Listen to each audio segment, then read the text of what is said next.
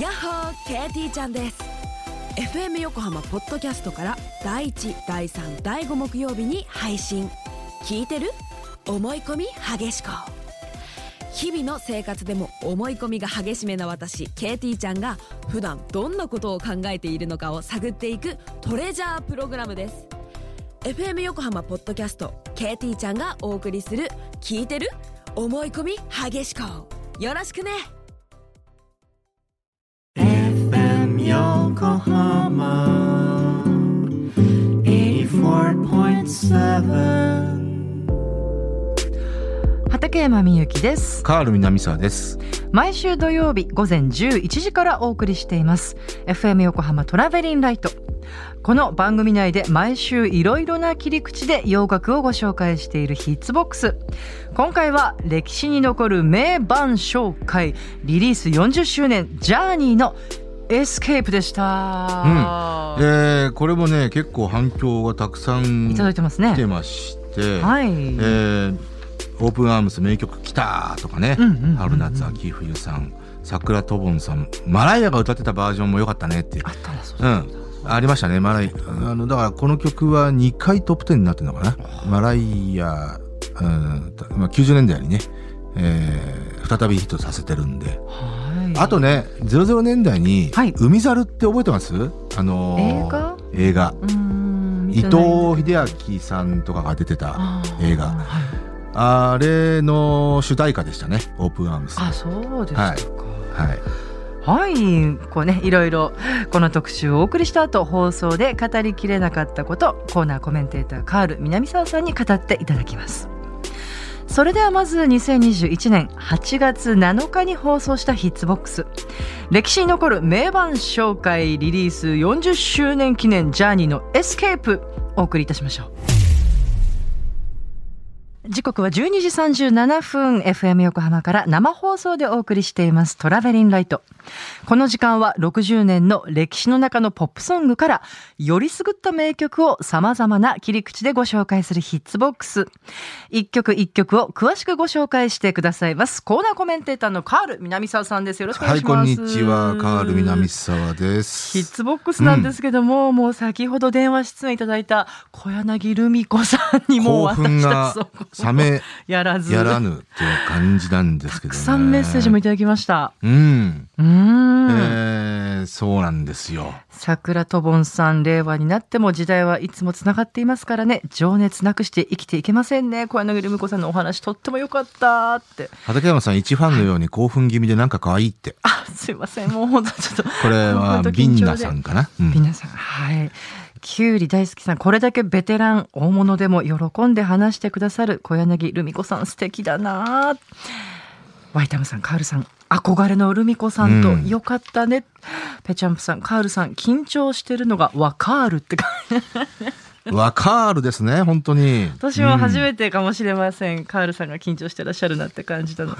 まあ私もですけどえっとねロッソさん、うん緊張してるみゆきさんも長年の感謝の意を伝えるカールさんもルミ子さんとお話できて本当に嬉しそうっていうふうにいやでもあのカールさんの感謝の意をこう、うん、いやでも本当感ね動的でし、たあのアイドルソングっていうかまあまあ昭和歌謡うんソングとしてね、はいはいあの一時代を本当に築いて、えー気づいた方なんですよ。で、あの本当小学校3年の時ですね、しょはいあの小柳ルミさんで初めて私の城下町で知って、はい国民的なヒットになりましたからね。えー知ってますよもちろんで翌年僕は小学校4年の時にはい「瀬戸の花嫁」ですよ。これこれはもう本当に胸がキュンキュン。そうなんだよ、ね、しましたでね、まあ、そのアイドルソングって意味では、はいあの昨日キャッチオブサマーに、はい、お疲れ様でしたねあの DJ させていただきましてすごい反響が続々来てますけども、大好評じゃないですか。ありがとうございますそうだからまあアイドルソングをね、はい80年特に80年代のアイドルソングをつらつらと、えーはい、お話ししたんですけど武藤あやみちゃんと一緒にね、はいええ語ってもらいたいななんていうああ、そうですね。あのお話もありましたけどはい、ね、武藤あやみちゃんもキャッチオブサマーのね、はいあの、DJ として、はい、はい。またやるのかな来週か再来週か。かな、ね、うんかな、ええーそう、武藤あやみちゃんにね、最初、はい確か一番最初のキャッチオブサマーが武藤あ武藤あやみちゃんで、うんいきなりの1曲目が、揺れて湘南だったんですよ。おー堀ちえみのおーおーで、僕はあの、キャッチオブサマーのお話いただいた時に、はい。その曲をかけようと思ってたんですよ。ああ、そうだった。だから、あ、やられたと思ってね。なるだほど。からむ、ね、武藤さんとはちょっとその辺ね、じっくりとお話ししたいなと。あ ーやっぱカールさんのお話深いっていうかねもう知識がもう半端ないからいやいやいや聞いてても面白い好ですしきなだけなんですけどね。それがいいんですよね、うんいや今更ですけどお声もね素敵だなと思ってあーありがとうございます聞せていただきましたけれども、はいではヒッツボックスの今日のテーマははい、何えでしーょ今う日か、はですね、不定はい不定期企画で、はい名盤紹介。はいはい、えー今日は、ジャーニーの最大ヒットアルバムでありました、はいエスケープ。はーいこれどうして購入しようと思ったんですかこれはね、ええこれはあの、発売したのが81年なんですよ。はいで、ちょうど発売してから、えーっと、40周年か。今今年がそっかそっかはい。はいえーということでええええええね。そっかそっかうんまあ、あとはね、80s を象徴するようなうんうんアルバムのうちの1枚でもあるんで。うーんそうですか、はうい。んということで、えーっと、まず、ちょっと時間なくなっちゃったんで、ままず1曲目を、はいえー聞いていただきましょう。そのエスケープの中に収録されている作品です。はいえージャーニーで、ストーン・イン・ラブ。お送りしましたジャーニーでストーンインラブ、うん。先ほどちょっとねね、キャッチオブサマーの曲で、はい揺れて湘南をはいポリチエムと言いましたけど、ああ石川秀美でした。はい。あの、失礼いたしましわかんなくてごめ んなさいた。。ここで訂正させていただきます。はいえーということで改めて、えーはいジャーニーのエスケープですけどええ、えっと、ジャーニーね、アメリカのロックバンド、はいうんです。はい。一応今でも現役でやってますね。あ、そうですか。ただまあこのね、あのー特徴的なハイトーンボイスのスティーブ・ペリー、えーはもう今いなくて、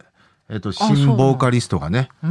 ん確かアジア系の方だったのかな、えうんー、全然知らは、ないい。入ってえーやってますね。あの、かなり、あのーなんとかな、スティーブ・ペリーの再来み、みたいな感じのボーカリストですね。えーいるんで、いらっしゃるんですね。えっとそういねう方が、まあ、ジャゃーニーね、もとも、そもそもは73年に結成されて、ね75年にデビューしてるんですけど、そうだったんだ。えっ、と、最初はね、あの、そんなにコマーシャルな成功はなくて、はえちょっとこう、プログレ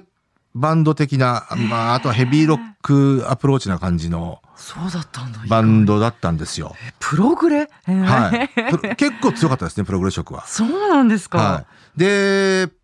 79年ぐらいから、はいえーシングルヒットがぼちぼち出てくるんですね。うーんえーえーラビン・タッチン・スクイージンっていう曲が初めての、えートップ40ヒットになって、うんうんうんえーまあ、要は、だんだんこう、ポップな方向に行くんですけどはあはあは、あで、決定的だったのが、ジョナサン・ケインというね、はい。えー元ベイビーズの、はい。希望ですと。えーはい、希望ディスクが加入して、はいえーまあ、このエスケープってアルバムができたんですけどうんうんうんう、んまあ、彼の、うーんソングライティングの感じとかが非常にポップな方向になっていったりとか、で、なおかつヘビーロックな感触っていうのはそのまんまうんうん。保たれていたんで、確かに確かに。う。ん、なこういう奇跡的なアルバムが生まれたっていうことですね。あ、そうだったんだ。はあい。ーえーで、あの、まあ、シングルヒットは何曲か生まれてるんですけど、はい。えーそのうちの一つのね、オープンアームズっていう曲がね、は。えーバラードソングで生まれてるんですようんうん。で、これ実はね、かなり肝だったと思うんですよ。うんうんこれね、今、あの、改めて聞くとうん、ええまあまあ、ちょっとね、語弊を恐れず言えば、非常に臭い曲なんですよね。うん、あの、翼を広げて、はいはいえー信じて生きていこうよみたいな。おーえーで、まあ、こういうロックバンドがはい、こういった、あの、まあまあ、最大公約数的なバラードソングをやるっていうのは、これ結構、ここが、あの、先弁をつけてんじゃないかなと思うんですよね。この後、ハードロックバンドが、はい。こぞって、はいバラードソングを歌い出すんですよ。やってたやってた。あのー、英米問わず。う。うんん。だうんうんうで、んまあ、そそれがね、ハード、一大ハードロックブームを、そうですよ。八十年代ね。そう後半、特に後半ね。うんうんえーまあその先鞭じゃないかなうん。そその、そのひな形を作ったんじゃないかな。だかな。らこれね、かなり振り切ってき、ね、てらいなくやってたんで、うん。それが大事ですね。い。はい。はい。ということで、それを聞いていただきましょうね。はい えージャーニーで、オープンアームス。いや確かになんかこれ聞くとですね、うんうんあの X ジャパンとかもなんかちょっと思い出すまあね、あの、うんたどりたどればそうなるんでしょうね。はあ、ほうほうほうほうまああ、あの、先ほど言った通りね、そのハ、ハードロックバンドによる、うんまあちょっとこう、臭い感じのね、 ブラッドヒットの先駆けになってますし、まあこうやって聞けば、要は80年代に流星を極めた、まあこれもね、あえあえて言いますけど、ええ産業ロック的な、うんうんアプローチ、うんうんうんえーの、うん、まあ、典型的な例ですよね。そうかもしれないですうん、ねだ、からあこ、ーここでね、それを、あの、是とするか非とするかなんていうことは言及しませんけど、ええうんはあそうか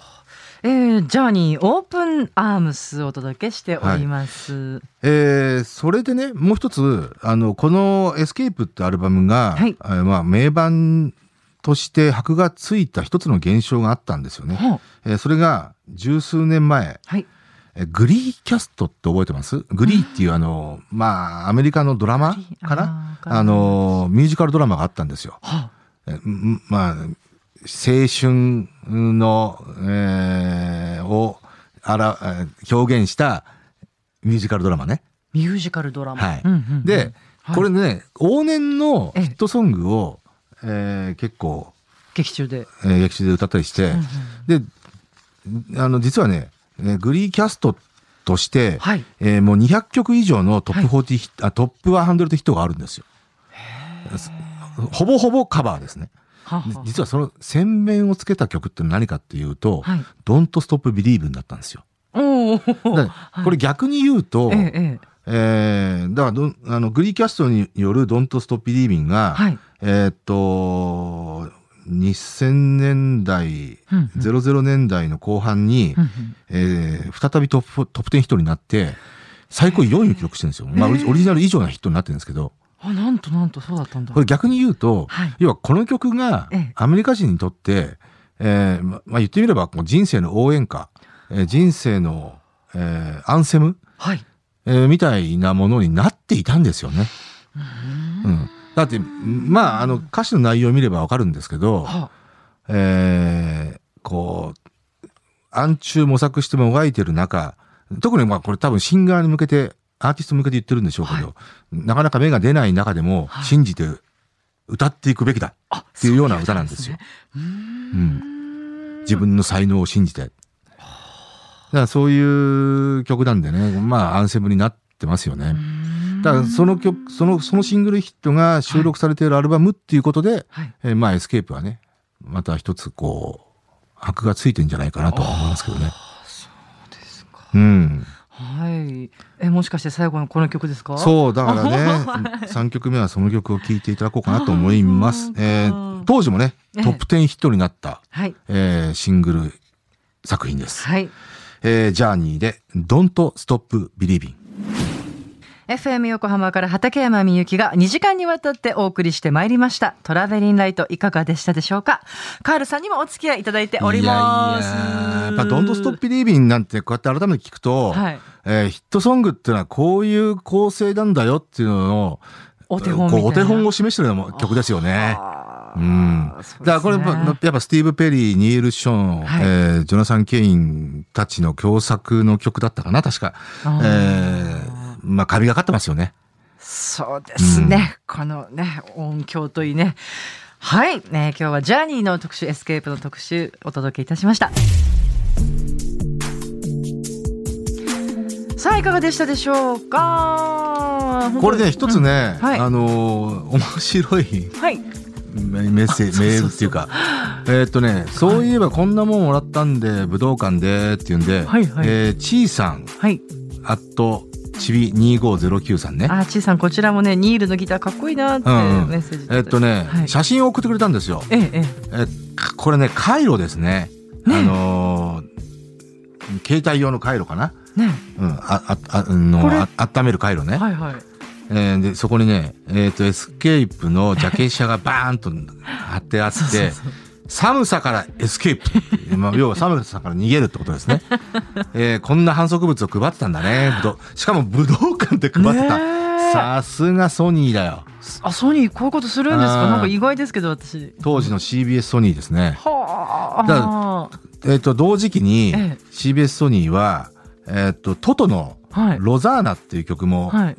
えっ、と、ヒットしたんですよ。はあはあで、ロザーナに関しては何を配ってたかっていうと、え野沢菜。これ がね、ロザーナ、ロザーナって連呼してるのが、はい野沢菜に聞こえるんですえよ。まあもうなんか今分かったけど空耳で。はじゃあって言うんで、野沢菜配こってたのって。れなんか日本の伝統なんですかねこのこうダジャレっぽい伝統ですよね伝統ですうねんただ、ソニーはね、うん意外に、えー、そこまでやるっていうのね、やってやってましたへね。えあソの、ニー一番印象に残ってるのが、はいデスティニーズ・チャイルド。うんうんえーっと、もう、98年ぐらいかな、はいえーにデビューしてるんですけどええ、デビューした頃に、ソニーが何配ってたかっていうと、お茶配ってて、で、はいそこにか、ひらがなでですって書いてあって、で、なおかつ漢字で茶なんですよ。どんな茶なんだだから、まあ、ここれ飲んだら死んじゃうよぐらいの。 ねで、通称デス茶です、みたいな。デス茶配ってたんですよ。なんか意外ですねソニーそ,、ね、そんなお茶目なことするんですね、えー、こんなことやんのと思って。じゃあ何だったんだろう中身、まあ、僕もね、はいあの、人、人のこと言えないようなものいっぱい配ってましたからね。人のこと言えないようなものえ何パッと思いえ浮かー、ばパないんですッか、と思い浮かぶのはね、ポーラーブドゥルのね、うわーポーラーブルーあのーオポジットアトラクトあたりがひうんうんうん一番ヒットした、いレベルナンバーになった頃、はい、はいアブドゥールが1位になったんですよ。はいね。で、えっ、と、じゃあって言うんで、えっ、とね、札幌一番、はいあの、袋麺はいえーを配ったんですよ。うんなぜかというと、札幌一 番。つまあちょっとダジャレ一ですひダジャねレり二ひねりはい。わはい、ソニーの勝ち かな。の勝ちうんはあそこまでいっちゃうん今ですそねれをパッと思い浮かびましたたね。はいだから私結構好きですで もラーメン配ったんですよ。結構好きですよ結構好きですそういうのあ、あとね、ニベア。うん、うん、あのーニベアっていうシンガー覚えてませんあごめん知らない2002年ぐらいだったかなね。ニベアっていう名前のシンガーがいたんですかあの、アメリカのね、アフロアメリカンのシンガーで、えー Don't Mess With My Mind という曲がね、全米でまあヒットして、ええで、ニベアのアルバムのプロモーションの時に、僕ね、ダメ元で、はいニベアに電話したんですよ。するよねそりゃ、うん、うん。本当に電話したん ですよ。すごいししかも、えあのー、こ、こここういう会社のもえのなんですけど、ええニベアというシンガーがデビューしま して、だからむやっぱ向こう知らないんですよ。ええいや、知らないですえね。えでね、実はそれを日本で売り出すにあたって、ええニベアのハンドクリームを、うんうんあのメディアに配りたいんですよね、うんうんうん提供していただけませんかっえてえ言ったらね、わかりましたうんお500個ぐらい提供してくれてすごいじゃないですかいやいや言ってみるもんんだなと思いましたね、うんそその現物はもう残ってないんですかあもうもう残ってないです、ええやっぱもう全部配っちゃったんで、欲しいなんかちょっとうん、欲だしかかったら応援や促進のために配ったわけですね、ええうんだはかあ面白いですねらちゃんとその後ねどんぐらい売れてとか、ええニベアに報告しましたけどねへえうん今度ちょっと反則物からこうヒットを語るっていうのもいいかもしれ ないそうね結構飛び込みでね反則物もらいましたよ、うん、それの役目やってたの僕だったんでねあーそんな側面もお持ちなんですね。えー、ということではい全然話がそれましたね。うん増えましたけど、はいまゆみんごさんとかね、うんうんロックバンドのバラードが気に入ってアルバム買ってびっくりすることたびたびあーびっくりねそうですよね。あのーねここのグループはそういうバラード系のグループなのかなーなんて思ってたら、うん一え曲しかないんでね、ー例えばデフレパードとかねあでもデフレパードなんて「ラブバイツ」というか全部ラバーになってますけど、ええもう超バラードですから ねそうそうですねまあああとはもとう例えばなんだろうな、あーまあまああの言ってみればホワイトスネークねホワイトスネークもあのぜ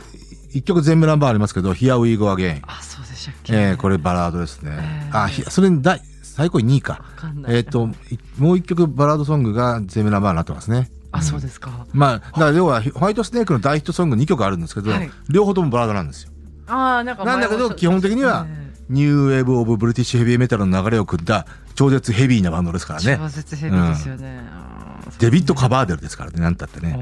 ホホワイトスネークはあの、もともとディープ・パープルとかにいた。あそうなんですね、はいそれはもう筋金入りのはいはいはいえーあとは、そうね、ボンジョビだってね、あそうねあの、ひうんまあもちろん、ボンジョビはね、あの、ヘビーな曲のヒットソングも多いですけど、ええバラードソングもね、あったりしますし、ガンズとかねガンズ、まあま あ、スイッチャールド・オーマインがね、そうそうそ一うそう応、まあ、そのバラードタイプの曲ですようんうんとね。思いますよ、ううんんだったりとかね。ジッタンさん「Don't Stop Believing、うん始まりのギターの音がワクワクするああ、そうですよね。ニール・ショーン。私これなんかそのアーティストとかミュージシャンに向けて歌ってるってちょっと知ら知らなかったです後で歌詞見てうん。自分への応援歌にしたいと思いますだから、あの、要は、あの、もがき苦しんでる、まだ芽が出ていない、えーシンガーに向けて歌ってるわけですよね。そうなんですね Just a small town girl って、あれ、始ま、あ始まりのだ要はあのバスへバスへで歌ってる女性のシンガーたちよ、みたいな、あそうなんだまだ何者にもなってないようなスモールタウンガールうん思わず唇を噛んでしまいましたねはいねうんはいはあはいまあでもねあのー要はねこれあの、うん産業ロック的なアプローチで、うんの波を捉えて、えージャーニーは大ブレイクしてるとこもありますけどだから生粋のはい別にこれがいい悪いは別別ですよはい生粋のジャーニーファンは嫌がってる人もいましたよね。ううんんだからこれはまあ言ってみればアメリカのそのもともとプログレチックなはいはいバンドが、えええええーその産業ロック的なアプローチで大ブレイクしていくっていう、はいえージャーニースティックスカンサス、えーあたりですよね、ほうほうほうほうほうほうほうんあとはまあもともとヘビーロックだったのが、ううんうんあのー産業ロック的なとあのうんまあハードだとか、ああそうですかうんあの辺あとはまあサイイケロック的なグループだったのが産業ロックになっていくっていうスターシップですよねやっぱりね、ううんん、だ一連のそのアメリカのバンドですよ、はいうん、はいだからその中でも、えーまあ、トップを走ってたのはジャーニー。でイギリスのバンドでいうと例えばジェネシスですよね。あージェネシスなんていうのはもうもともとプログレバンドですから、なるほどうん、はいだからこの辺の産業ロック的なアプローチですうよんうんうね。ん別にそれがね賛否両論もちろんありましたけど、ええええ別にどっちがいい悪いっていうのはここでは言及しません。うんまあねうんいやなんか本当こうあのキーボーディストのジョナサン・ケインジうんョナサン・ケインねそのこう力とこうスティーブの魅力がねそうですね。まあ本当自分出たのかなっていう感じですよねこのね産業ロック的アプローチがきちっと出たって書いだてまかすよねこられいい意味でのジョナサン・ケインの,、うんあの加入っていうのは、まあ相当大きなケミストリーが生まれたわけですよね。なるほどだからもともとあのベイビーズっていうね、はいどっちかというとアイドルチックなグループにいたほんほんほんポップバンドですよねう、ーんうんまあちょっとヘビーなアプローチもありましたけど、うんだうかんうんうんらその人が新しい血として入ってきたっていうね、うん、それがきちっと出たわけですよね。ねうんへえ。なるほど。ジャーニーにそういうこうププログレ時代があったと全然知らなかったですね。でもでもやっぱりね、一つ言えること は、はい。この手のアメリカのバンドっていうのは、え確たる実力に裏打ちされてるわけですよ。めちゃめちゃ感じます。今日改めて聞いて。そううんそこですよやっぱりね。お力がはい、うんそうですね。やっぱりヘナヘナなあの実力のないバンドだったら絶対に売れませんから。いやいやいやいや、うもうただジャーニーしかり観察しかりうん例えば J ガールズバンドしかりあ REO スピードワゴンしかりですよね。うんうん、ーもう骨ぶたな骨太なものを感じましたよ。そうですね。はいうんはいねえドラマは最近そんでこう日本のドラマ事情はそうなんですよ。最近ちょっとねのんちゃん入ってくるなかんなかオリンピックの影響であ特に今週は、あのドラマが、えー、とオンエアされなかったですね。あオンエアされないなんてことがあ大るんですね体が民放あーね、うんあの特番が多かったんでねあ、来てくれました。はいはいテケテケ走ってくれました。なんちゃんです。のんちゃんです。こんにち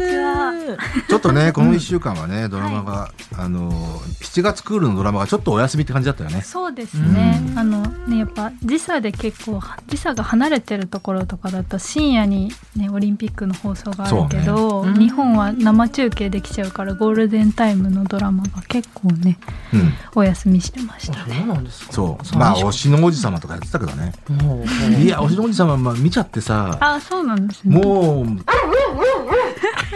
う、もうほんとね、2秒見てて、二秒二秒。でもずっと見ちゃった。う ちでもいるんだ。まあ、ひなまなみをね、ちょっととりあえず見とこうと思ってね。あまあ、なんとも言えないんあ。ですけどいね。やーだから僕ね、改めて思ったのが、はいえー要は、えートレンディーなワードですとか、はい。あの要はサブカル的なものが脚光を浴びてそれをあのワードとしてあの盛り込んだドラマってあるじゃないですか。はい。はい。あの例えば、まあ、かつてで言うとサプリだとかあツイッターラブだとか例えばアラフォーのなんとかかうんぬんかんぬんだとか。えーやっぱそういうドラマって絶対に もうそれをねあの再認識させてくれた。推しのおじさまが。推しって言葉はやっぱりある意味地上波ではつ使われてないような、はい。あのサブカル的な言葉じゃないですかあーそうなのかなそもそもは。はい。でそれが最近こうちょっとこうオーバーグラウンドに出てきて「うん君の推し誰?」みたいな、いまあ、一般的にだからそれを地上波使い出した時点でもうね流行は終わってるんですようーん。それって常に思うんですうよ、んそうですよね。地上波ってやっぱりね最大公約数的なものを訴求させなきゃいけないいけないんでうんあまりにも、あの、サブカル的なものっていうのは、やっぱりなかなか、あのー扱えないし、扱っても、あのー紹介の仕方が下手なんですよ。うーん。大体間違ってんですよ。うん。あそうんんん常に思います。確かに。うん。うん確かとにかく、常に猛省を促したいですね。に。おーこのアプローチに関しては。うんでも最近あの地上波だけどあの深夜帯カールさんのはいはいはいはいお好みテレ東深夜枠とかでやってた、あのちょっと前に山口さやかさんがやってたおー30代で婚活アプリを使ってみたいなの見とてた見かてた。そううんなんかそういうのはやっぱテレ東とかが上手なのかなって思いますよ上ね。手だし、うん、テレ東は多分ね、ある意味、一周二周して開き直ってますよ ね。うん、それを分かってますっていうところで、うんうんうんうんうん、あの確かに確かにそういうトレンディーなものを取り入れたドラマを作ったりしてますよね。確かうに、ん、だから、あの、よ要は、あの、孤独のグルメが当たって、はいまあ、それのありゆうがテレ東ドラマ、バーっとでできてるんですよ。はいいまだにありますよ。あります、ね、だけど、それれ多分ね、開き直って、る感じが見えてくるんでうん。もうまあ、許せるか な。あれじゃない漂着者とかも割とそうじゃないですか。漂着者もそうか漂着者な。でしたっけうん。あの、斎藤匠ね。はいこれでも2回まで終わってね。そうです、ね。多分今日3回目やるのかな。ちょっとわかんなあえい。っと、うん。昨日お休みでした。あ、あそこだ。あ、金曜日か。金曜日。昨日か。昨日お休みでしうた。ん。あ、だったら3回目やってないんだね。そうですね。うだから多分4回目で来週やるのかな。そうですね。ちょっと注目ですよね。うんなんかまだこうわからないですよね。ちょっとこう予想不、不能なとこが、予測不能なとこがある。あ秋る元康さんが原案とされうんてて、なんか謎の男斎藤工さんがこう海に漂着してあ記記憶喪憶失がなくなって、うんでもこう彼が描いた絵の場所でこう行方不明の人が発見されたりとかなんかそういう予知能力があるのか、みたいあなののねがこ、う結構ほ、脚本の展開がセンスはいいよね。ううんん。あの、それって、ちょっとこう、ステレオタイプになりがちな話じゃないですか。うんうん、どっちかというとちょっとおどろおどろしい方向に行くのか、はいはいはいコミカルな方向には行いくのはいか、はいはいそれ多分両方入ってるじゃないですか、そうですね、うん真ん中にすごくすごくセンスいいですよね。うんちょっとなんかやっぱきテレ朝のあの感じだからかトリックとあーかなんかちょっとああいそううそう雰囲気もあるっていうか、ね、トリック時効警察の流れ、あーね、うんありますよねちそょうっとコミカルな部分も入ってるんだけどちょっとこうおおあのダークなはい感じもそ。うですねうん最後でもとあるキーパーさんが2話の最後で殺されちゃうんですけど、うんその方の殺し方とかはあのあなたの番です思い出しましたああなるほどねそこが秋元康だなっていう、ね、秋元康さんが詳しい書いた前のあの23年ぐらい前のドラマがあるんですけどうんツークールやってたんですね。よくしてる いやいやいや最近いや、穴番はね、そう、穴番って言われるぐらい、あの原田知世さんが主演の結構あそうだドラマがあったん結ですよ構トレンディーになったドラマですね。映画もありますよね、うん今度ねそう最初は僕ね、斜めでから見てたんですよ。はいはいどうせ、わかりますわかりますうんうんつまんねえだろ。前、ワンクール終わって、にツークール目に入るぐらいに、結構、うん。で、まあ、西と七瀬がね、 口角がうまくいったまさかね。はがんの嬉しそうになっちゃった。は西野七瀬さんがね、はいあの結構キーパーソンになっちゃったんだけど、あそうですね。うん、あのまあまあね、はい、ネタ バレネタバレがあるんで。あ、そろ、はい、あ、そろそあろ。のはい。一つじゃあ最後にあのその深夜のドラマであのひねくれ女のぼっち飯っていう、あの、飯豊まりえが主役なんですけど、飯豊まりえさんは、まあ、ちょこちょこちょこちょこ連ドラ出てるんですよ。 うんうんで、今回初めて主役やってるんですけど、いやー、飯豊まりえのいい部分が、やたら出てて、み毎週見るたびに僕には飯豊まりえに惚れてます。もしかしたらコンクール一番に押しちゃうかもしれない。あで、たまたまね、木曜、水曜日やってんだけど、水曜日が焼肉だったのね。あ、木曜日だ。木曜日。焼肉、焼肉だったのよ。焼肉を一人で食うっていう。それを見て、昨日、あの、キャッチオブサマーに出て、帰りどうしても焼肉食いたくなって、えー一人焼肉食いに行きました。あ。あ、あ、放送で焼肉食べてるドラマを見て、はい。影響されて、そご飯できた初めて、初めてライクに行きました、ライク。ライク美味しいですよね。一人一回焼肉専門店がありますよあ、。そうなの、ちょはっいと後。で。えー、ということで、でしはいた。、ということで、えー今回のヒッツボックス は歴史に残る名盤紹介リリース40周年ジャーニーのエスケープをお送りしました曲も合わせて聞きたいという方 FM 横浜から毎週土曜日午前11時から放送していますトラベリンライトでぜひこのエピソードの説明欄にラジコのリンクがあるのでそこから飛んでチェックしてみてくださいそれでは畠山みゆきとカール南沢と、なんちゃんでした。ありがとうございましたありがとうごあざりがというございままし。した